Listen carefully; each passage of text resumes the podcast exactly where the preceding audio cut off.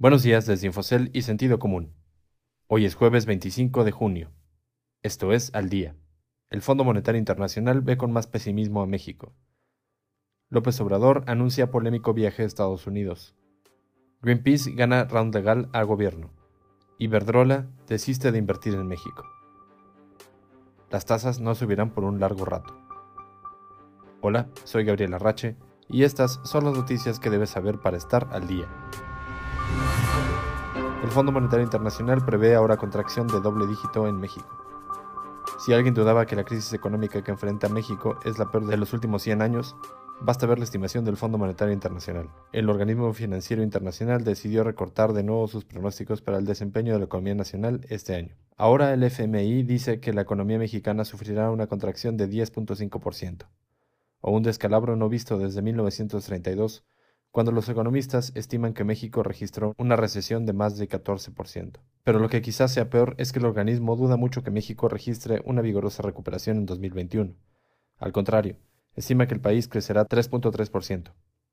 Claro que el sombrío panorama que dibujó el FMI para México no fue exclusivo para el país. El organismo multilateral resumió sus expectativas para la economía global al decir que el planeta enfrenta una crisis sin precedentes y un camino a la recuperación incierto hasta que se descubra una vacuna para disminuir el nuevo padecimiento llamado COVID-19. El presidente López Obrador visitará a Trump. En una acción que podría resultar contraproducente para su gobierno, el presidente anunció que planea visitar en Washington, D.C. al presidente Donald J. Trump. La decisión, si bien está justificada para la entrada en vigor del 1 de julio del Acuerdo de Libre Comercio entre Canadá, Estados Unidos y México, ocurrirá muy cerca de que inicien las campañas electorales presidenciales estadounidenses. Así, si bien López Obrador dijo que planea hacer el viaje para agradecer el apoyo que su gobierno ha recibido en varios frentes por parte de Trump, su visita también podría ser vista como un espaldarazo a un mandatario debilitado y que no las tiene todas consigo para ganar su elección. El presidente mexicano podría así antagonizar con el contendiente a la presidencia Joe Biden del Partido Demócrata, quien hoy tiene buenas posibilidades de reemplazar a Trump en la Casa Blanca por la caída de su popularidad, ante la crisis económica del país y el manejo poco efectivo y claro para contener la pandemia de COVID-19. Greenpeace gana un round a CENER y a CENACE. Parece que los cambios que querían impulsar las autoridades de energía en México para frenar a los generadores privados, principalmente los que producen energías limpias, van a naufragar. Greenpeace, la agresiva organización a favor del medio ambiente, obtuvo una importante victoria legal cuando recibió ayer un fallo definitivo por parte de un juez especializado que impedirá a la Secretaría de Energía y al Centro Nacional de Control de Energía a proseguir con las medidas que buscan imponer para frenar los generadores privados de electricidad. Si bien la disputa está lejos de concluir, el saldo para las asociaciones civiles y las empresas energéticas renovables es abrumadoramente favorable. Hasta ahora no se sabe de que los tribunales hayan rechazado una sola de las más de 40 solicitudes de amparo contra las medidas que han recibido. El marcador global así es abultado, de 40 o más contra cero.